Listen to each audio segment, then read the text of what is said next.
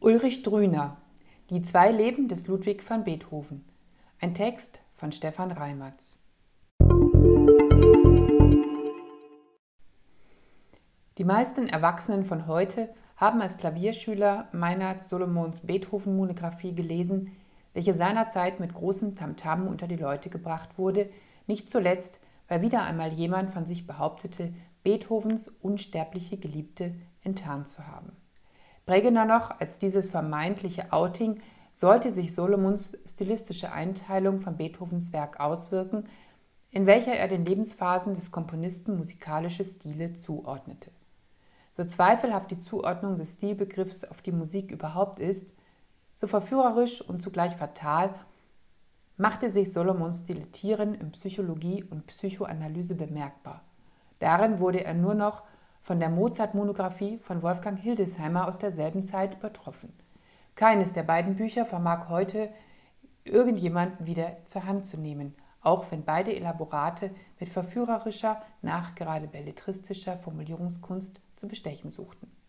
Als Musikant, Musikantiquar und Musikwissenschaftler zeigte sich dann allerdings Ulrich Drüner bestens gerüstet, die wild und dicht wabernden Nebel vorangegangener Generationen zu verscheuchen zuletzt in seiner Wagner-Biografie, welche die verhängnisvollen Wirkungen des, des pompösen Buches von Martin Gregor Derlin in ihre Schranken wies und ein vielschichtiges, frisches Wagner-Bild gebar.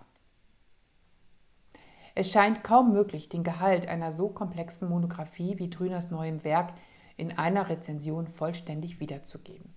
Der Autor schreibt die innere und äußere Biografie des Menschen und Tonsetzers, die Sozialgeschichte der römisch-deutschen, dann deutsch-österreichischen Haupt- und Residenzstadt im frühen 19. Jahrhundert und die Musik- und Kulturgeschichte Europas in jenen Jahren, wobei der Blick außer Deutschland vor allem auch England gilt, das sich durch frühe Beethoven-Begeisterung auszeichnet.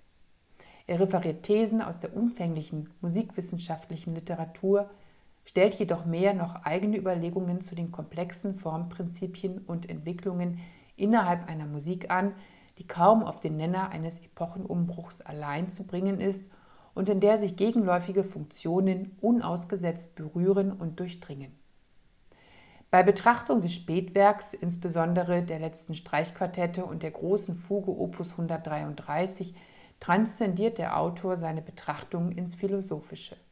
Das Buch ist freilich auch eine Medizin- und Leidensgeschichte.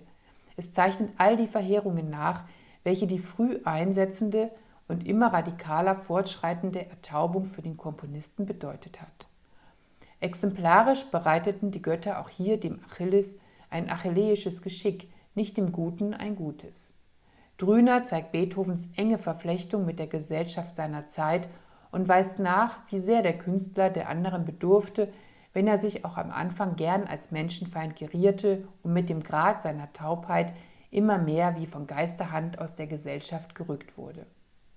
Von seinen ebenso anschaulichen und profunden Monographien zu Mozart und Wagner unterscheidet sich Drüners Beethoven-Buch durch ein flackerndes inneres Element, etwas Aufgestörtes und in der Tat erscheint es schwer, einem solchen Leben und Werk in aller Seelenruhe nachzugehen.